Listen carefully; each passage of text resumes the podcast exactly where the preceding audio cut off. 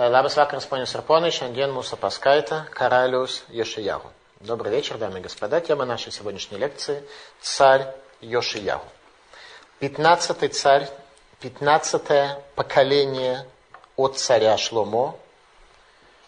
Так что к концу правления царя Йошиягу угас свет луны. Луна на пятнадцатый день после ее полнолуния пропадает, угасает. И это то, что происходит с царством Израиля к дням царствования царя Йошиягу. У царя Йошиягу за 300 лет до его рождения приводится пророчество в книге царей, а именно пророк Идо, когда он пришел в Бейтель, произносит следующие слова пророчества. «Гиней бен нулат лебей Давид в Йошиягу шмо». Вот сын родится в доме Давида, и имя его Йошиягу. За 300 лет до рождения царя Йошиягу о нем говорится пророчество. Мидраш Раба. Шлоша рен шеникру бешмам лифне кодыш баругу ад шело ноцру, вейлу рен Ицхак Шломо Йошиягу. Три человека, говорит Мидраш, их имена были провозглашены перед Всевышним, благословлен Он, до того, как они были рождены. И вот эти три человека, Ицхак, Шломо и Йошиял. Три человека. Их значение, их имена, их судьба была решена задолго до их появления на свет. Царь Ишиягу объявляет левитам, Тной тарон бриташем кейнлахем асабикатев. Отдайте ковчег завета Бога, ибо больше вы не будете его носить. А именно, у левитов есть несколько функций, связанных с храмом. Стоять возле ворот, сопровождать своим пением осуществление службы в Иерусалимском храме. И самое главное, это нести ковчег завета. Так вот, царь Йошиягу лишает левитов их основной функции по переносу ковчега завета. А именно, царь Йошиягу выносит из Кодыш Кадашим Иерусалимского храма, из святой святых Иерусалимского храма, ковчег завета, в результате чего шхина, божественное присутствие, покидают храм. Это то, что сделал царь. Пророк Рамьяру оплакивает царя Ишияху в книге Эйха следующими словами. Руха пейну машея Хашем нилкат бешхитатам, ашер амарну бецелоних ябегоим. Дух жизни нашей, помазанник Бога, попал в западню из-за грехов их. И о нем говорили мы, что в тени его мы будем жить среди народов мира. То есть отношение пророка Ирмияру к царю Йошияру было Машия Хашем, помазанник Божий. Царь Йошияру был великий. Батей Мидрашот. Велама никра шмо Йошиягу, шекиван шемет нитьяшу Исраэль Минхамалхут.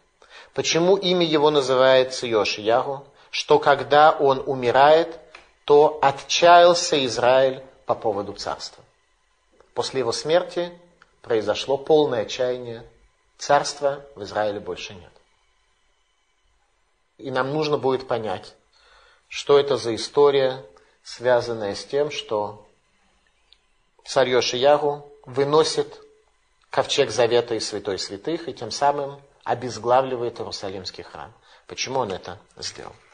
Йошиягу – последний великий царь Иудеи, пятнадцатый царь после царя Шлумо, когда луна закончила свое движение, пропадает луна и угасает ее свет. 22 глава книги Мелахим 2 рассказывает нам об этом. Восемь лет был Йошиягу, когда он стал царем, и 31 год царствовал в Иерусалиме, а имя матери его Едида, дочь Адая из Бациката. И делал он то, что праведно в очах Господних, и во всем шел путем Давида, отца своего, не уклонялся ни вправо, ни влево. Ни об одном из царя, кроме царя Хискиягу, такое не сказано. И было восемнадцатый год царствования царя Йошиягу. Послал царь Шафана, сына Ацелиягу, сыну Мишулама, писца в дом Господень, сказав, взойди к Хилкиягу, первосвященнику, пусть он пересчитает все деньги, принесенные в Дом Господень, которые собрали у народа, те, что стоят на страже у входа в храм. И пусть отдадут их в руки ведущим работы в Доме Господнем, а те пусть раздадут его работающим в Доме Господнем для починки повреждений в доме. Плотникам и строителям и каменщикам, и на покупку леса и вырубленных камней для починки дома. И не вели они с ними счета деньгам, отданным в их руки, потому что они поступали честно. Ремонт храма. 18 год царя Йошиягу. Царь дает указание о ремонте Иерусалимского храма. Царь дает указание о ремонте, когда был окончательно запечатан декрет о разрушении храма и изгнании Израиля, Иудеи, в Вавилон в дни царя Минаше. То есть, когда уже судьба храма была предрешена, царь перестраивает храм. Радак отмечает, что храм не ремонтировали со дней царя Юаша более 200 лет. Более 200 лет храм не ремонтировали. Юаш это тот царь, который начал свою жизнь с того, что семь лет прожил в святой святых Иерусалимского храма, как мы это с вами изучали.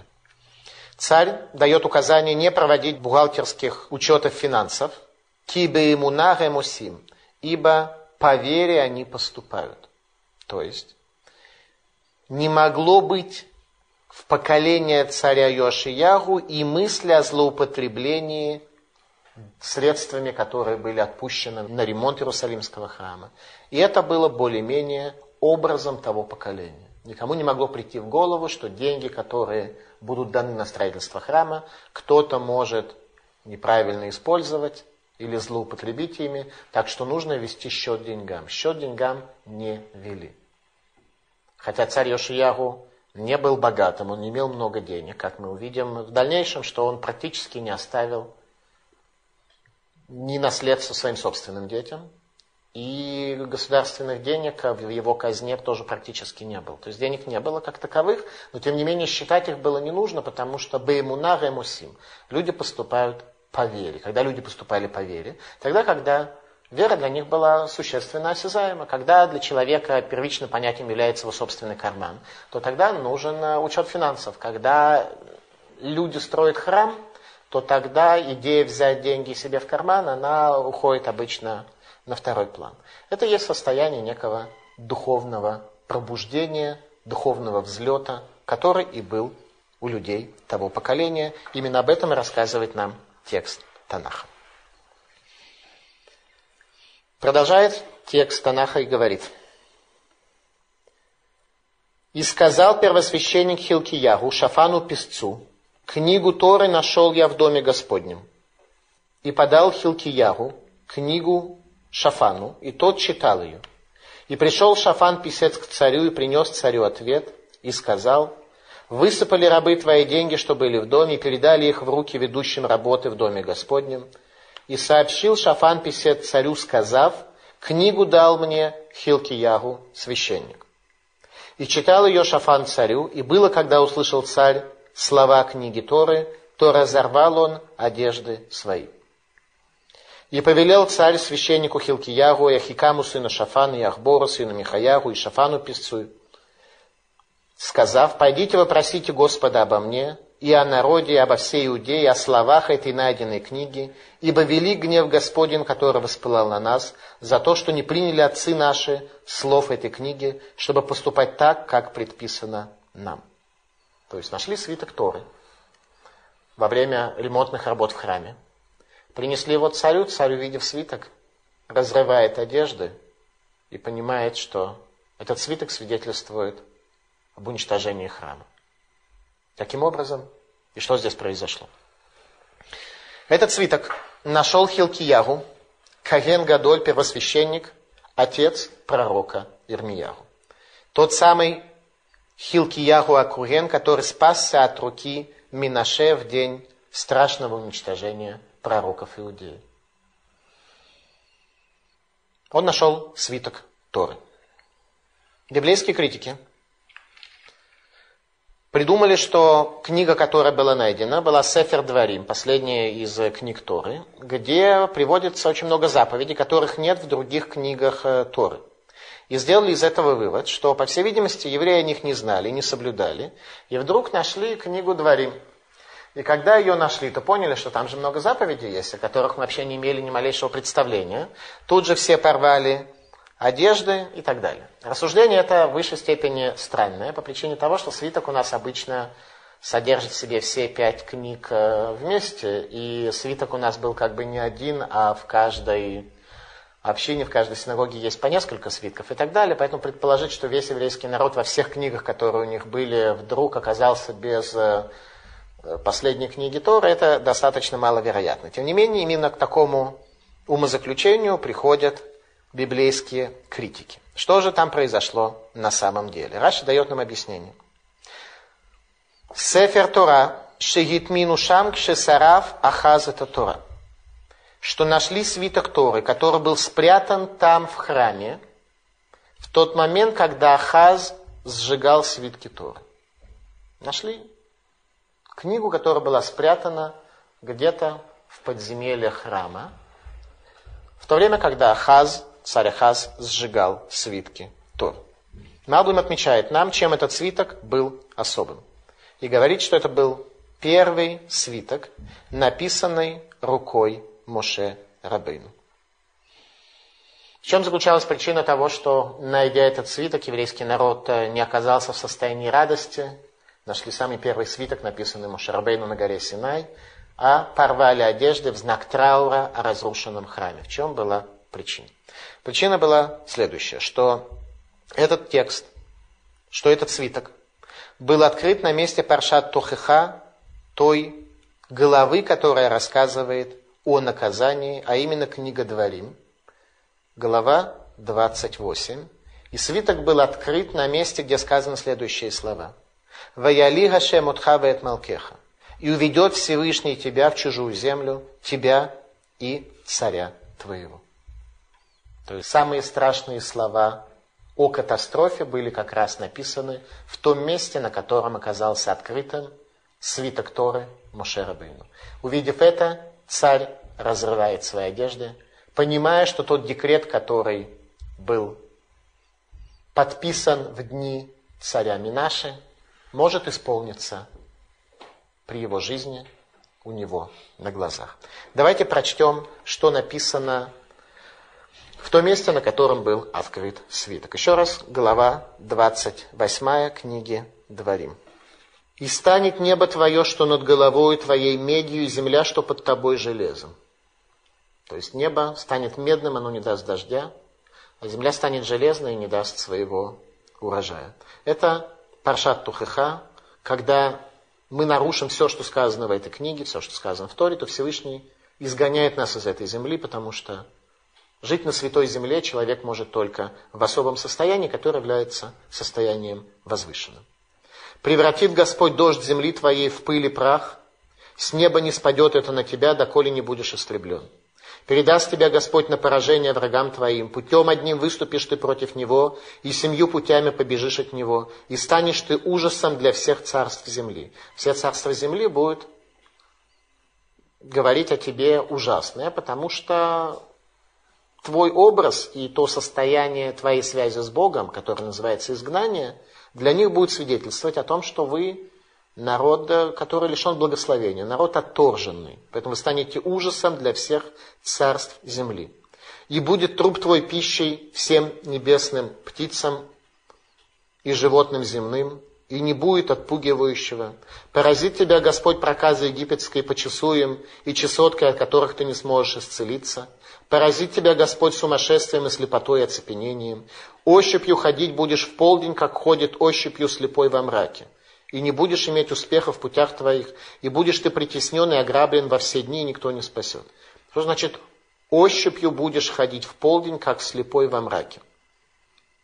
Для слепого разве не все равно, это мрак или это светлый день? Просто когда слепой идет днем, то другие могут ему помочь. Когда слепой идет во мраке, то ему помочь не может никто. Это будет то состояние, которого мы добьемся своими грехами, когда мы будем как слепой, который ходит во мраке.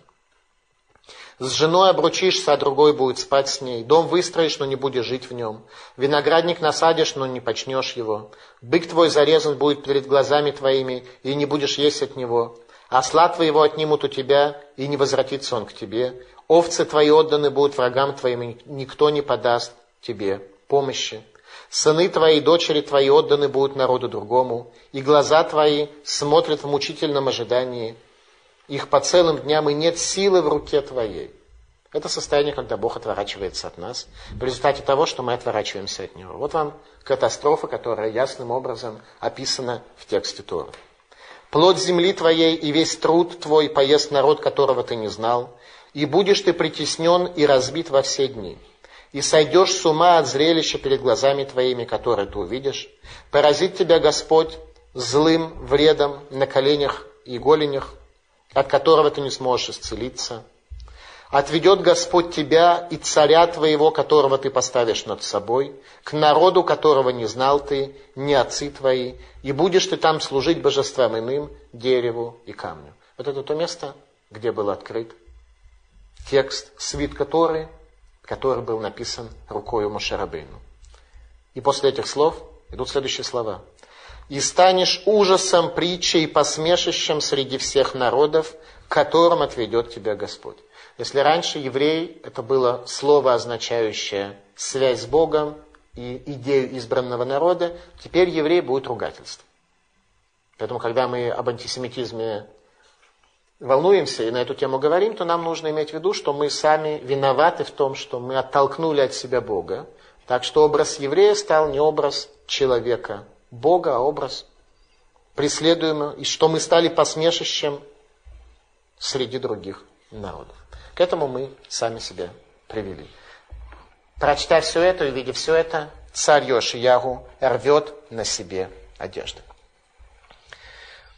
Перед этим текстом, который мы с вами только что прочли, описаны грехи и зло, за которые нас ждет такое наказание. За нарушение шаббата, за нарушение всех тех заповедей, которые приводят нас в состояние, когда наша душа адекватно влияет на наше тело, и когда мы можем осуществить свою связь с Богом. Все эти грехи совершил царь Минаша и его поколение. Все-все эти грехи. Не было ни одного, чтобы царь Минаша не осуществил. Царь Йошиягу порвал одежды и направил послов за словом пророчества к пророчице Хульде. Пророчица Хульда была великой пророчицей Иерусалима, женщина, одна из семи великих пророчиц. И именно к ней и посылает царь своих посланцев, чтобы она сказала свое слово. И пошел, Хиль... и пошел Хилкиягу священник и Ахикам и Ахбор к пророчице Хулде, а она жила в Иерусалиме в Мишне, и говорили они с нею. Мишне это слово Мишна, учение. Она жила в доме учения. У пророчицы Хульды был дом учения, где она обучала людей Торе отвечала на вопросы. На тему роли женщины в иудаизме. И говорили они с нею, сказала она им так. Так сказал Господь Бог Израилев. Скажите тому человеку, который послал вас ко мне, так сказал Господь. Вот навожу я бедствие на место это и на жителей его. Все по словам книги, которую читал царь Иудейский. Говорит она, все так и произойдет. Вся эта катастрофа, она и произойдет с этим городом и с этим народом. За то, что оставили они меня и приносили воскурение другим богам, чтобы гневить меня всеми делами рук своих, воспылал гнев мой на место это и не погаснет. Гнев уже не погаснет никогда. И все это начиная с царями нашими. А царю идейскому, пославшему вас вопросить Господа, так скажите ему, так сказал Господь Бог Израилев о словах, которые ты слышал, так как смягчилось сердце твое, и ты смирился перед Господом, услышав то, что я сказал об этом месте, о жителях его, что они будут предметом разрушения и проклятия, и ты разодрал одежды свои, плакал передо мной, то я услышал тебя, сказал Господь. За это вот я собираю тебя к отцам твоим, и ты положен будешь в гробнице твои с миром. и не увидят глаза твои всего того бедствия, которое наведу я на это место, и принесли они царю ответ. Обратились к пророчице Хульде. Прежде чем мы проанализируем с вами, что это за ответ, который дала пророчица, давайте немножко узнаем, что сказано в Талмуде в трактате Мигила. А именно, что пророк Ирмиягу и пророчица Хульда были потомками Иерашуа и Рахав.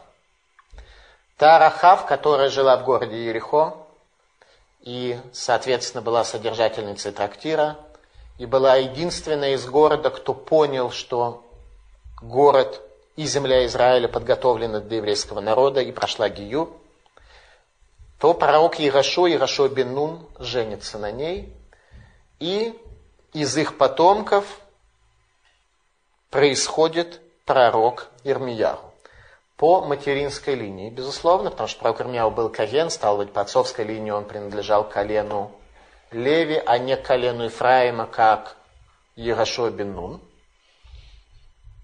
Яшуа бен был из колена Ифраима. Именно он вел еврейский народ еврейскую землю, что лишний раз пришло нам подчеркнуть миссию, функцию, задачу колена Ифраима в земле Израиля. Колено Ифраима ввело весь еврейский народ в землю Израиля. И Рашо был учеником, великим учеником Моше Рабейну. Итак, пророк Ирмияру и пророчица Хульда были потомками Ирашуа и Рахав по своей материнской линии. Пророк Ирашуа вел еврейский народ в землю Израиля. Его потомки обеспечили спасение народа при изгнании. Так что разрушение храма произошло, и гнев Всевышнего излился на камни Иерусалимского храма. При этом почти все люди смогли спастись. Пришли в Вавилон, где были построены ишивы, и еврейский народ сохранился до сего дня.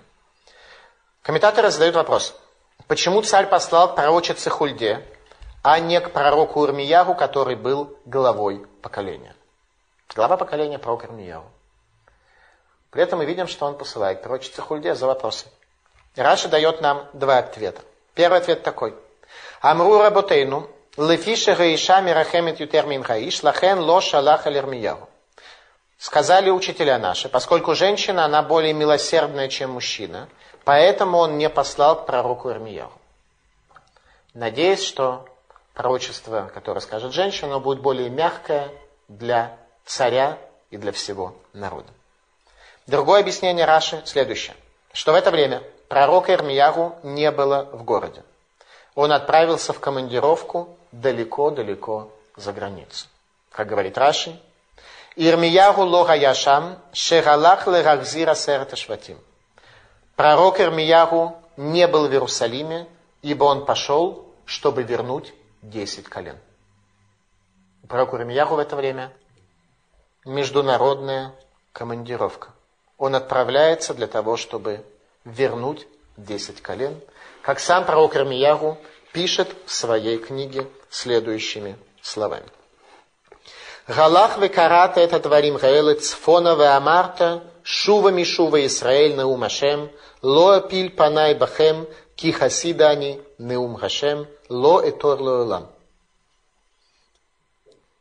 Иди и возвести эти слова северу, то есть на север, на восток, и скажи, возвратись, распутная дочь Израиля, сказал Господь, я не обращу лица гнева моего на вас, ибо я милосерден, сказал Господь, и не буду вечно помнить зло. То есть пророк Ирмияру в это время отправляется в Ассирию для того, чтобы вернуть десять колен. А именно, поскольку во времена царя Хискияру царь не смог стать Машиихом, и полная пропажа зла, приход Машииха и возвращение десяти колен не произошло в полной мере, то сейчас пророк Рамияху отправляется для того, чтобы вернуть тех, кто сможет пойти, тех, кто захочет пойти. Тех, кто подлежит возвращению, как говорят наши учителя.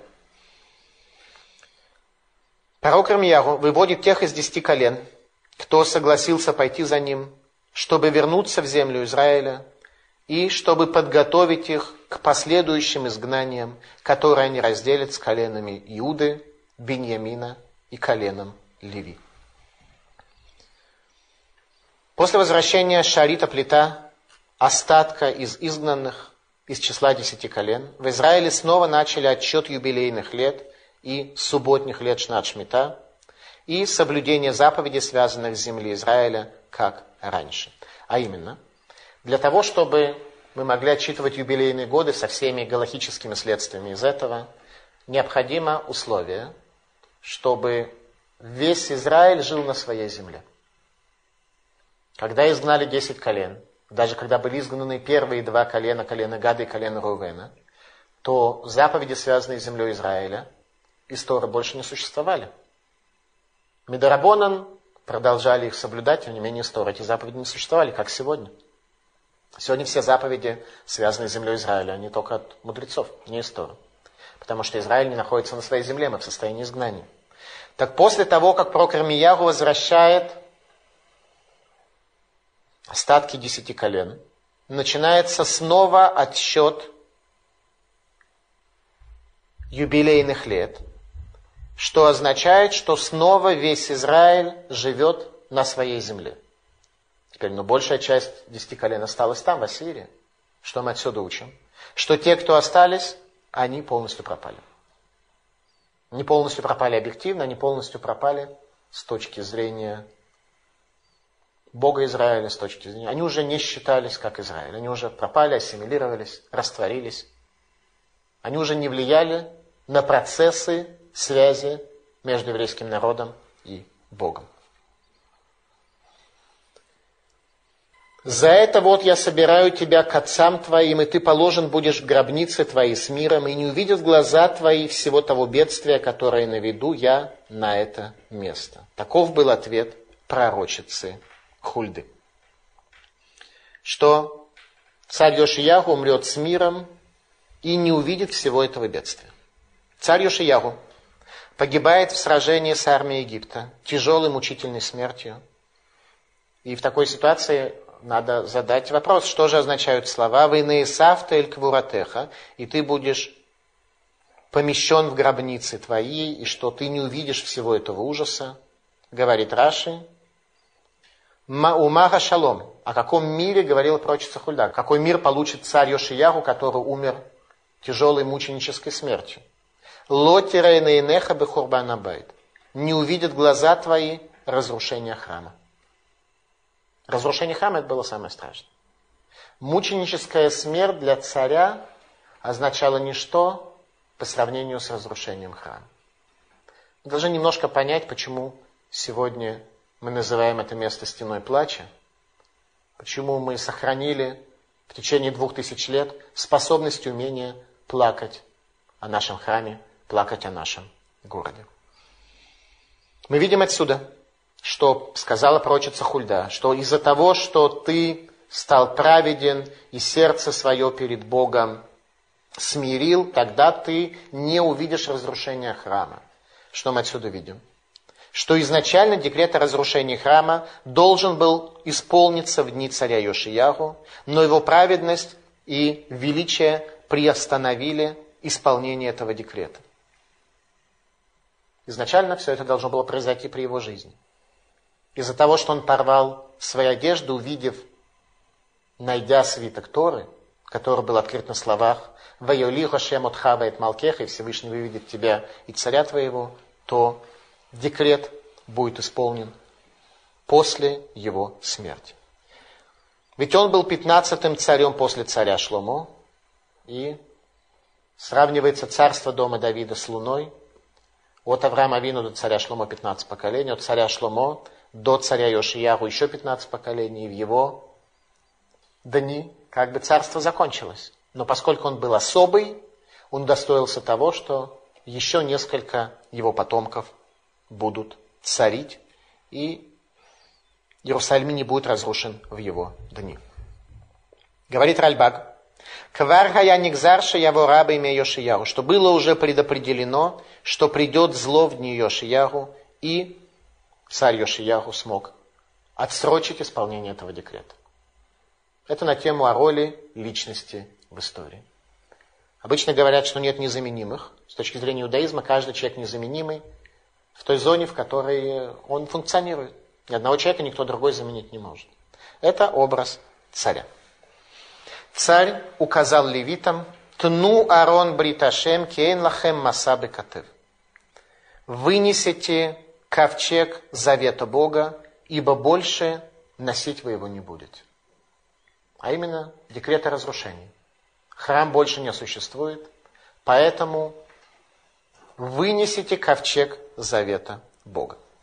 Куда его надо было вынести и что с ним надо было сделать?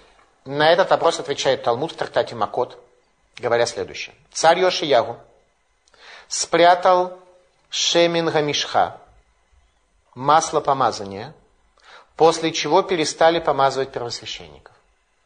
То есть Коэн Гадоль, Коаним Гадолим перестали помазывать маслом. Это уже состояние, когда храм практически не работает, когда храм уже в совсем другом состоянии. Талмуд трактат Йома. Миша нигна зарон, нигныза ему ценцены таман, вацелухит шемин хамишха, ומקלו של אהרון ушкидеу פרחה, והארגז ששגרו פלישתים דרון לאלוקי ישראל.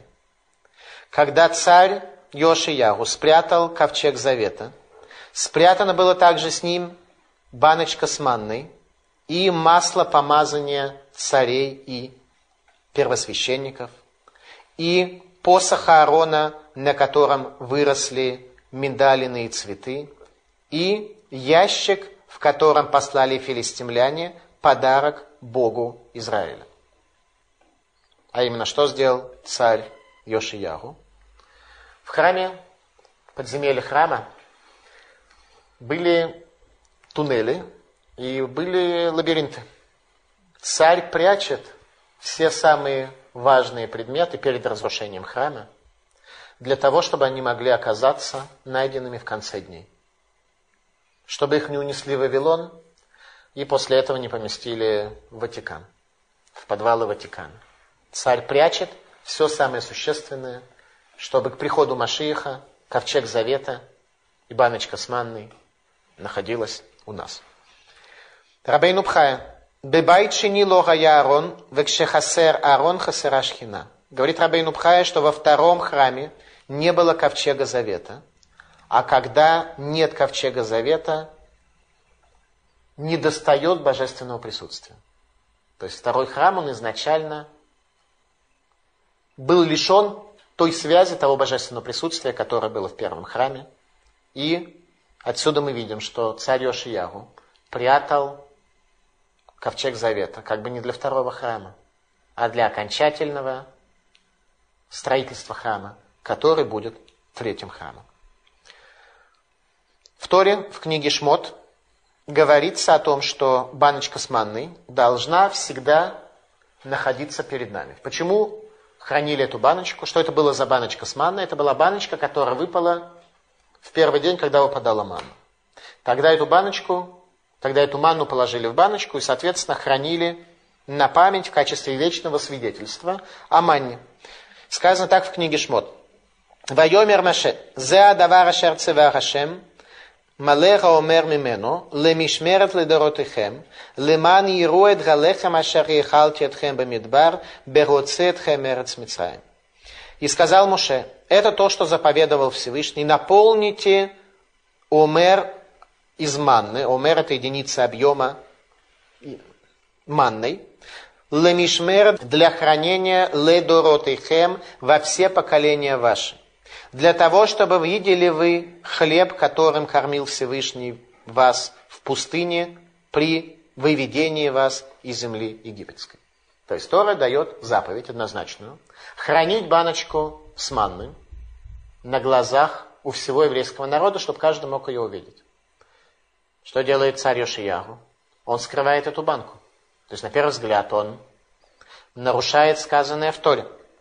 Говорит Рабейну Пхая, что сокрыв Арон со свитка Моше Рабейну из горшочка манны, царь Йошиягу не нарушил эту заповедь, а исполнил ее так, как это лишь возможно, в условиях хурбан габайт, в условиях разрушения храма. Сегодня эта баночка хранится у нас с вами хотя бы в том, что мы знаем, что она находится в лабиринтах в подземелье Иерусалимского храма. Мы знаем, что она там есть, она как бы существует. Если бы ее унесли вавилоняне и распробовали где-нибудь там а, во время своей попойки, то она просто бы пропала. То есть Хурбан Абайт, разрушение храма, в принципе уже наступил в дни царя Йошияру. И все, что он сделал, он сделал как бы по отношению к храму, который уже разрушен. Он сохраняет самые основные, самые важные предметы Иерусалимского храма, чтобы они сохранились до Ахрита Ямим, до конца дней, до третьего храма. Очистка земли Иудеи и Израиля от Аводазыры, от элементов языческих, как то сказано у нас в 23 главе книги царей 2.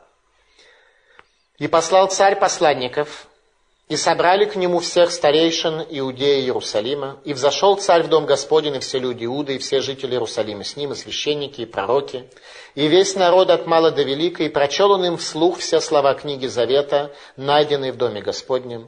И встал царь на возвышение и заключил союз перед Господом, чтобы следовать Господу и соблюдать заповеди Его, и свидетельства Его, и уставы Его всем сердцем и всей душой, чтобы выполнять слова этого завета, написанные в этой книге. И вступил в союз весь народ, и повелел царь Хилкияху первосвященнику и священникам, стоявшим на страже у порога, вынести из храмового зала Господа все вещи, сделанные для Баали и для Ашеры, и для всего воинства небесного, и сжег их вне Иерусалима в полях Кедрона, и пепел их отнес в Бейтель. То есть все причиндалы, которые остались от прежних э, служений идолам, которые установил его отец Амон и его дед Минаше, все это сейчас окончательно проверил, нашел в храме и уничтожает царь Йошияху. И отстранил он жрецов, которых поставили цари иудейские для совершения воскурения на возвышениях, в городах иудейских и в окрестностях Иерусалима, и приносивших воскурение Баалю солнце и луне и звездам и всему воинству небесному. И вынес он Ашеру из дома Господня за Иерусалим к потоку Кедрон, и сжег ее у потока Кедрона, и стер ее в прах, и бросил прах ее на гробницы сынов народа. И разрушил он дома блудников, которые были при храме Господнем, где женщины ткали покровы для Ашеры, и привел он всех священников из городов иудейских и осквернил возвышения, на которых священники совершали воскурение от Гиви до Бершевы, и разрушил те возвышения у ворот, которые у входа ворота Ирашуа, главы города, слева от входящего в ворота, и осквернил он Тофет, что в Гей Бен Гином, чтобы никто не проводил ни сына своего, ни дочери своей через огонь Молоху, и лошадей, которых поставили в честь солнца цари иудейские, он перенес от входа в дом Господен в комнаты Натанмелаха, царедворца, что в предместье, а колесницы солнца он сжег в огне, и жертвенники, что на крыше верхней комнаты Ахаза, которые сделали цари иудейские, и те жертвенники, которые сделал Минаши в обоих дворах дома Господня, царь разрушил и не зверг оттуда, и прах их бросил в кедрон, и жертвенные возвышения и разбил он статуи и срубил Аширим, и заполнил места их костями человеческими. Очистка земли Иудеи и Израиля от идола поклонства. Радак задает вопрос, откуда все это добро взялось в Иерусалимском храме, если Минаше удалил все следы Абудазары после своей чувы? На 22 год своего правления царь Минаше, который все это добро, ввел в Иерусалимский храм. Он все это удалил, сделав чуву, оказавшись в Вавилоне в качестве арестанта. Откуда все это оказалось? Ответ простой. Вернул Амон. Малбим задает вопрос, почему царь начал чистку после того, как он нашел свиток Торы? Потому что последние слова, говорит Малбим, после тех слов проклятия и наказания, которые они нашли в свитке Мошерабейну, в конце Паршат Тухиха, были «Эйле деврей габрит» – вот слова завета. И понимает царь, что он должен полностью восстановить землю Израиля достойной завета с Богом, поэтому он уничтожает все следы идолопоклонства, которые там сохранились. И сказано у нас в тексте, что «И вынес он все возможные предметы идолопоклонства, и сжег их у потока Кедрон, и стер в прах, и бросил прах на гробницы сынов народа. А именно, над чьими могилами надругался царь. Зачем он посыпал их могилы? Сожженные Абадазарой. Малбим говорит, что пеплом сожженные Абадазары идолопоклонства посыпал царь Йошиягу могилу служителей. И разрушил Тофет. Что такое Тофет? Это место, где посвящали детей огню. Культурный центр посвящения предания детей огню. Как отвечает Раши, что за название Тофет? Тофет происходит от слова тупим. Тупим это барабан. Барабаны, в которые били служителей культа Молоху, чтобы отцы не слышали крики своих сжигаемых детей. Все это уничтожает царь Йошиягу и уничтожает все пережитки, связанные со служением солнцу, а именно для служения солнцу стояли кони и колесницы, и объясняет нам Раши. Отам гамиштахавим лехама, гаюла гамсусим муханим лацет ликата хама бабоки. Те, кто поклонялись солнцу, а именно, что это за поклонение солнцу? С одной стороны, это Бааль, с другой стороны, солнце, оно несет осязаемое влияние в этот мир. Солнце влияет материально, поэтому люди поклонялись материальным, осязаемым ценностям. И, соответственно, те, кто поклонялись солнцу, у них были лошади, Сама лошадь мы неоднократно говорили на наших предыдущих лекциях, что это символ шестимерности. И колесницы, и они на этих лошадях с колесницами бежали на восток навстречу восходящему солнцу. Все это отменил царь Йошиягу. И колесницы сжег, лошадей, поскольку они живые существа, перевел для более будничного использования. И подготовил землю Израиля к изгнанию, так, чтобы ничего чуждого на ней не оставалось. Комментатор задает вопрос. Было ли все это уничтожение запрещенных культов результатом применения царем грубой царской власти, или как-то это было сделано иначе. Текст нам говорит следующее. «Ваяве эт коля куаним». И он привел всех служителей. Что значит привел всех служителей? Говорит Радак. Вернул к Чуве служителей всех разновидностей Абадазары. То есть те служители Солнца и Бааля и кого угодно. Не то, что просто царь своей силой всех арестовал, все разрушил и пылью могилы покрыл. Видя такого царя и видя то, как Бог раскрылся в его дни, все служители культа делают шиву и возвращаются к Торе и к Богу Израиля. И мы зададим чуть позже вопрос, почему же это не отменило декрет? Почему декрет об уничтожении? Такое состояние поколения, когда деньги считать было не надо, не отменило. Царь Йошиягу очистил также землю Израиля, территорию десяти колен, от остатков воды Зары и поклонения золотым тельцам, которые оставили после себя десять колен. Текст рассказывает мне об этом следующее. Также и тот жертвенник, который в Бейтеле, то есть жертвенник в Бейтеле, об этом идет сейчас речь, где был поставлен первый золотой телец. Возвышение, устроенное Еровамом, сыном Невата, который вел в грех Израиль, и тот жертвенник, и то возвышение он разрушил, и сжег он это возвышение, и стер в прах, и сжег Аширу. И обернулся Ешиягу, увидел могилы, которые там на горе, и послал он взять кости из могил, и сжег на жертвеннике, и осквернил его по слову Господню, который излег человек Божий, предсказавший все эти события. И сказал Йошиягу, что это за памятник, который я вижу – а именно, что делает царь Ишиягу? Вскрывает еврейские могилы. И кости, которые там находятся, сжигает на жертвеннике Яровама. Наконец он нашел еще одну могилу и спрашивает, что это за могила, памятник, могильный камень, надгробный камень, который я вижу. И сказали ему жители города, Это могила человека Божия, что приходил из Иудеи и провозгласил о том, что ты совершишь над жертвенником в Бейтеле. Чья это могила? Пророка Идо.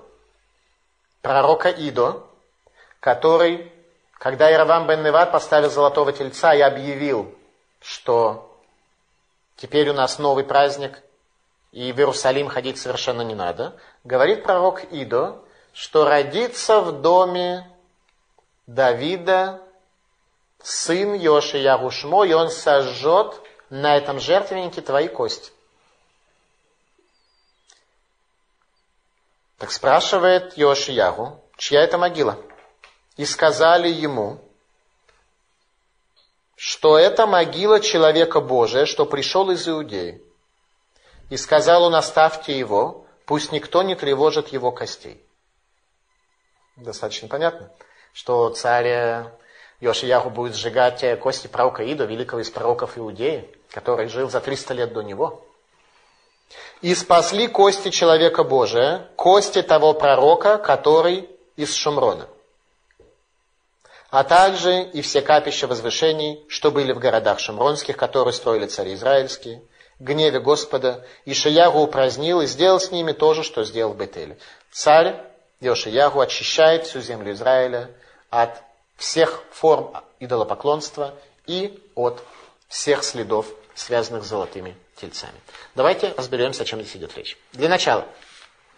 Сегодня во всех развитых странах подобное деяние нашло свое отражение в уголовных кодексах, в статье надругательства о сквернении мест захоронений и останков усопших.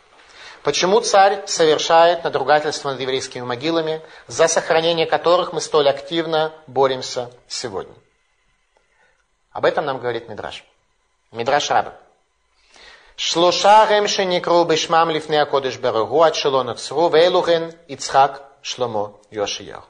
Трое были названы по имени, перед Всевышним благословлен он, до того, как они родились, это Ицхак, Шломо и Йошиягу. Имя царя Йошиягу было провозглашено за 300 лет до его рождения, в первую очередь именно в этом аспекте, когда пророк Иду объявил Яроваму в день торжественного открытия в Бейтеле жертвенника из золотого тельца, что Йошиягу сожжет его кости на этом жертвенник. Пророчество Идо, первая книга царей, 13 глава. И вот человек Божий пришел из Иудеи по слову Господню в Бейтель, во время как Яровам стоял на жертвеннике, чтобы совершить воскурение. И призвал он на жертвенник слово Господне и сказал, «Жертвенник, жертвенник». Так сказал Господь. «Вот родится сын в доме Давидовом по имени Йошиягу, и на тебе он зарежет жрецов капищ, совершающих на тебе воскурение, и человеческие кости сожгут на тебе». И дал он в те, и дал он в тот день знамение, сказав, вот знамение, которое изрек Господь, вот жертвенник этот развалится, и рассыпется пепел, который на нем.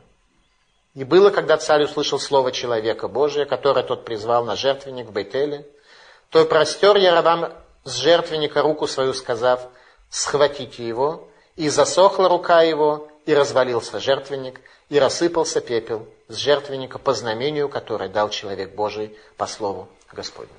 Пророчество Идо, которое мы с вами изучали в лекции о Ерабаме бен Невате. Пророчество Ида. Могила пророка Ида там и осталась, в Бетеле. И сейчас царь нашел эту могилу и говорит, не трогайте, сохраните ее. А именно, спрашивает он, Мара Цион Галас, что это за такой надгробный памятник. Объясняет нам Раши, что царь увидел могилу, с одной стороны которой росли колючки и чертополох, а с другой стороны мирта и другие благовонные растения. И задал вопрос, что это такое, что это за могила? Она принадлежит праведнику или нечестивцу, что там должно расти? Ответили царю, Кевер Иша Илуким Венави шекер, ашер цива либанав, шейкверу эцло. Ответили ему, что это могила человека Божия и лжепророка, который заповедовал своим сыновьям похоронить себя возле пророка Иду. А именно лжепророк, пророк Миха, который вернул пророка и, объяснив ему, что можно ему есть в этом месте, как мы с вами учили, и он заповедовал похоронить себя возле могилы пророка. Поэтому, говорит царь, не трогайте также и лжепророка, раз он находится в той же могиле, где пророк Ида. Пророк Миха, который называется старый пророк, он уже был захоронен в этой могиле второй раз. Первый раз он умер и воскрес, коснувшись костей пророка Илиши. Человек прожил на самом деле очень интересную жизнь. Он со многими великими оказался знаком. Когда его хоронили, то не успели похоронить и бросили склеп, который оказался склепом пророка Илиши. И он коснулся его костей и снова ожил. Мы учили с вами это более подробно. Кто рассказал обо всем этом царю? Откуда царь узнал? Царь кому-то задает вопросы. Говорят, чья это могила, ему кто-то рассказывает. А так или иначе речь идет о Бейтеле, о колене Ефраима. Колено, которое было местные жители, были изгнаны. Ответ. Это были местные жители из колена Ефраима, которые вернулись с пророком Ирмияру. Они снова поселились на своих землях. И они снова живут на этой земле, но уже горечь Галута объяснила им, что золотые тельцы не работают, и уже царство царя Йошиягу распространяется по всей земле всех двенадцати колен. Царь Йошиягу исполняет пророчество Идо о сжигании костей Яровама бен Невата на разваленном жертвеннике в Бейтеле. Песах царя Йошиягу. И повелел царь всему народу, сказав, «Совершите Песах Господу Богу вашему, как написано в этой книге Завета, потому что не был совершаем такой Песах со дня судей, которые судили Израиль, и во все дни царей израильских и царей иудейских. Только в 18 год царствования царя Йошиягу был совершен в Иерусалиме такой Песах Господу. А именно такого Песаха, как сделал царь Йошиягу, когда собрался весь остаток Израиля со всех 12 колен, не было со дней Яровама бен Невата, который разделил еврейский народ на два разных государства. И на это в Песах собрались все шарита плита, все последние из спасшихся. Говорит Радак, Шераю коль Исраэль, беле вехад лавод и ташем. Что был весь Израиль, весь Израиль имел одно сердце служить Всевышнему. Весь Израиль был готов служить Всевышнему, служил Всевышнему. Собрались все. То есть царь смог вернуть весь народ в состоянии Авудат Хашем, в состоянии служения Богу. Когда в дни царя Хискиягу посол Иудеи проехал по Израилю после открытия границ и приглашал всех в Иерусалимский храм, то посла Иудеи только поднимали насмех в Израиле. Сегодня, в тот день, в первый Песах царя Йошиягу, в Иудее, в Иерусалимском храме собрались все. Мудрецы установили нам чтение этого отрывка на второй день Песаха за границей. То есть второй праздник Песаха, второй день, второй седер праздника Песах за границей читается после чтения Торы отрывок из пророков, рассказывающие об этих событиях, только в одном аспекте, в аспекте Песаха Йошияу. Тот Песах, на который собрался весь народ.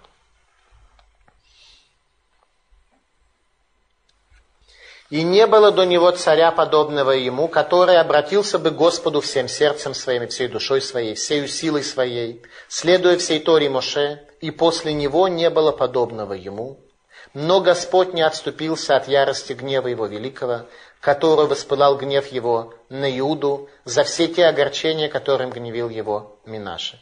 И сказал Господь, и Иуду отрину я от лица моего, как отринул я Израиль, и возненавижу город этот, который избрал Иерусалим, и дом, о котором я сказал, пусть там будет имя мое. не было такого царя, как царь Йошияу.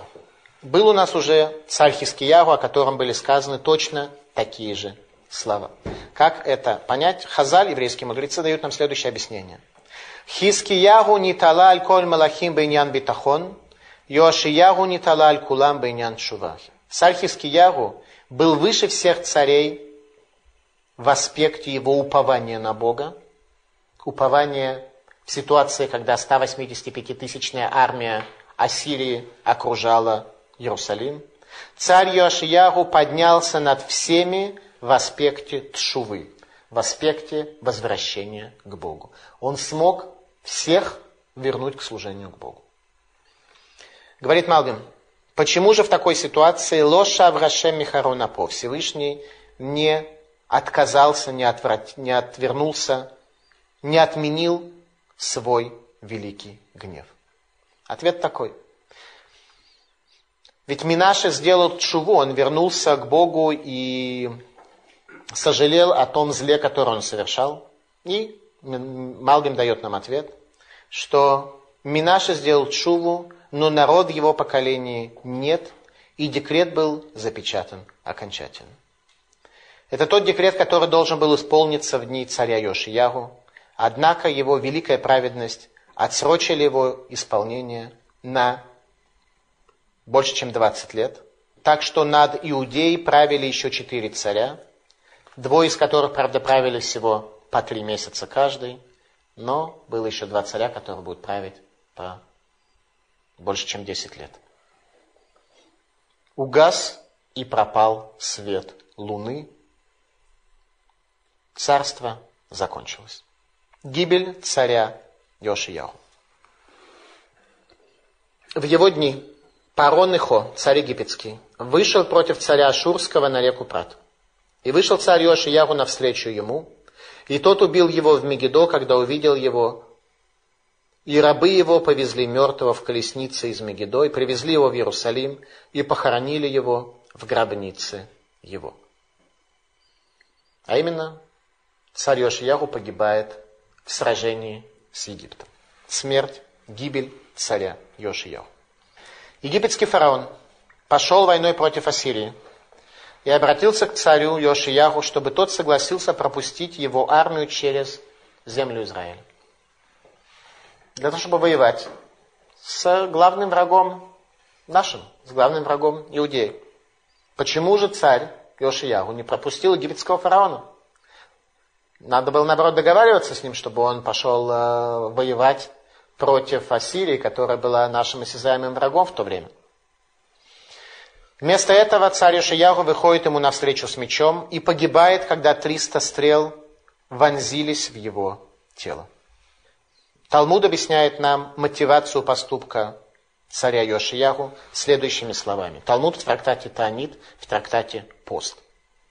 Мипнейман и наш Йошиягу, шегаяло лимлох бермиягу велонимлах за что был наказан Йошиягу, что должен он был посоветоваться с пророком Ирмиягу, но не сделал этого.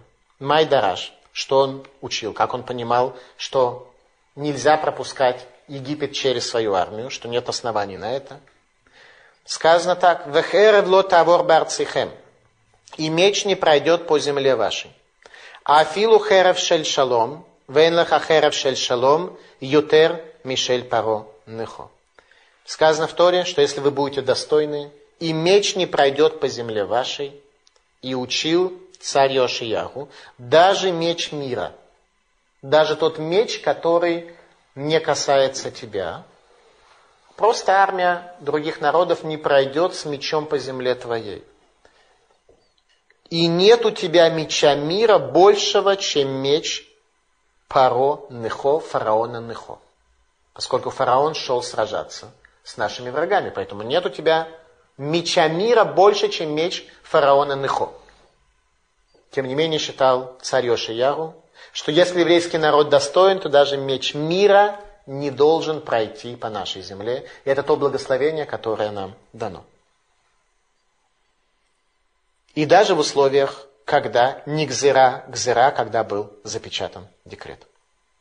Царь Йошияру умирает в 39 лет – в середине своих дней. И Батей Мидрашот сказано следующее. Векамогу логая мелех ашер шав эль хашем бехоль леваво, бесов мет мита мишуна, имкен хекер элока темца. И как он не было царя, который вернулся к Богу всем сердцем своим, и в конце умер смертью жуткой. Если так, попробуй понять пути Бога. Попробуй понять пути Бога.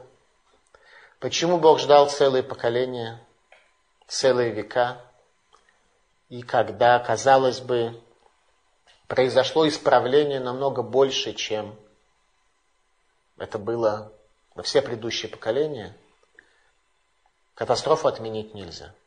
Хекер и луким темца, попробуй понять пути Бога. Тут уже тот случай, когда мы не можем найти никакой ответ, после того, как много ответов мы нашли с вами до этого, объясняя, что привело к запечатыванию этого декрета. Ральбак, тем не менее, дает некие направления объяснения «Беавон Гаам» из-за греха народа, а именно, что Йошиягу считал, что народ достоин благословения. Вехерев лотавор барцеха, из меч не пройдет в земле твоей. Но в этом была его ошибка, что народ на самом деле не был этого достоин. Талмуд в трактате Сангидрин говорит следующие слова. «Нофель бехерев за Йошиягу». Падающий от меча – это Йошиягу. А именно исполнилось еще одно, четвертое проклятие, которое царь Давид дал в адрес Юава, которое бумерангом вернулось к его потомству. Предпоследнее проклятие, которое дал царь Давид Юаву, возвращается к царю Йошияву. Нидрашаба приводит последние слова, которые произнес царь Йошияву перед смертью. Садигу Гашем кипигу марите. Праведен Бог, ибо нарушил я слово уст его. Это реакция великих на страдания, на смерть, на мученическую смерть. Садигу Гашем кипигу марите. Праведен Бог, слово уст его я нарушу. Кто услышал эти слова? Пророк Ирмияху. Пророк Ирмияху эти слова помещает в книгу Эйха, в книгу Плач Иеремии. Исполнились пророчества пророчицы Хульды, «Венеисавтель квуратеха бешалом», и ты будешь похоронен в могиле твоей в мире. В мире он не увидел разрушения храма. Респет Рамелах Йошиягу. Оплакивание царя Йошиягу. Ведь сюда Давид указывает, Каву хок бы Исраэль раскир митат Йошиягу бекинотыгем. Установили закон в Израиле во всех книгах плача, во всех оплакиваниях, которые Израиль будет проводить в дальнейшем, упомянуть смерть Йошиягу. То есть смерть Йошиягу оказалась такой, что мудрецы установили упомянуть оплакивание о нем во всех книгах плача. Хазаль сравнивают Респет Гадоль Аль-Мелах Йошиягу, великое оплакивание царя Йошиягу, с оплакиванием Машииха бен Юсефа, который погибнет в конце дней, прокладывая путь к Машииху из дома царя Давида. Тогда, когда будут оплакивать Машиих, это оплакивание будет такое, как оплакивали сейчас царя Йошиягу. То есть это оплакивание было самым большим еврейском народе. Говорит про Амос, как это выглядело. Вераяба йом гару неум хашем элуким, веревете ашемеш бацагораем, веих шахти ларец байом ор. И будет в тот день слово Бога Всевышнего, и заставлю солнце закатиться в полдень, и приведу ко тьме землю среди ясного дня. Объясняет слова пророка Амоса Талмуд в трактате Моэт Катан – Кашер айом для Израиль кием барашемиш бацураем. Тяжел этот день для Израиля, как день, когда закатилось солнце в полдень, как то написано, «Верая байомагу, вейветя шемеш бецораем», и заставлю солнце закатиться в полдень. О царе Йошиягу молился и плакал царь Давид в своем пророчестве в шестом псалме. Шестой псалом – это псалом, которым ежедневно, кроме субботы и праздников, читаем в словах молитвы Тахнун. Начинается шестой псалом следующими словами. «Лымнацех бен генот аль гашминит мизмрла Давид». Для руководителя хора, для восьмиструнной арфы, или, как комментаторы дают другое объяснение, что такое аляшминит, о восьмом поколении. О восьмом поколении. Царя Давида есть только два псалма, которые начинаются со словами «Песня Аля Шминит» о восьмом. Первое это было восьмое поколение царя Юаша. Восьмое поколение царя Давида. Восьмое поколение царей от царя Давида – это царь Юаш, когда Аталия уничтожала всех сыновей царей, и он был единственный спасен, и он прожил первые семь лет своей жизни в святой святых Иерусалимского храма, и он отремонтировал храм. И также сейчас восьмое поколение, от восьмого поколения, то есть шестнадцатое поколение от царя Давида, это царь Йошияу, который тоже отремонтировал Иерусалимский храм. И о нем произносит слова плача царь Давид в шестом псалме, который является Тахманом. Господь не в гневе наставляй меня и не в ярости наказывай, Сжалься надо мною, Господь, ибо я несчастен. Излечи меня, Господь, ибо содрогаются мои кости. Необычайно встревожена душа моя. Господь, до каких пор? Вернись, Господь, избавь мою душу, спаси меня по Твоему милосердию. Ибо мертвые не помнят Тебя, в преисподней кто скажет Тебе спасибо. Я измотан своими стонами, каждую ночь слезами орошаю свою постель. Помутнели от горечи мои очи, ослеплен я своими недругами. Об этом идет речь, что царь Давид каждую ночь орошает своими слезами свою постель. О чем? О царе Йошияху. Пророк Исаия в 57 главе произносит слова «Авад цадик» – «пропал праведник». И комментаторы, в частности Раши говорит, что эти слова пророк Исаия относят к царю Йошияху. Говорит Радак об образе царя Йошияху. Йошияху бекешет Ашем Авдуху. Йошияху искал Всевышнего и служил ему. О состоянии мира после смерти царя сказал пророк Ирмияру. Раите дгарец вегиней тогу Богу. И вижу я землю, и вот она ужасно хаотична. Сплошной хаос. Уже не осталось ничего. Говорит пророк Ирмиягу. Аруах апейну машея гашем нилкат бешхитата машер амарну бецелони гебегуим.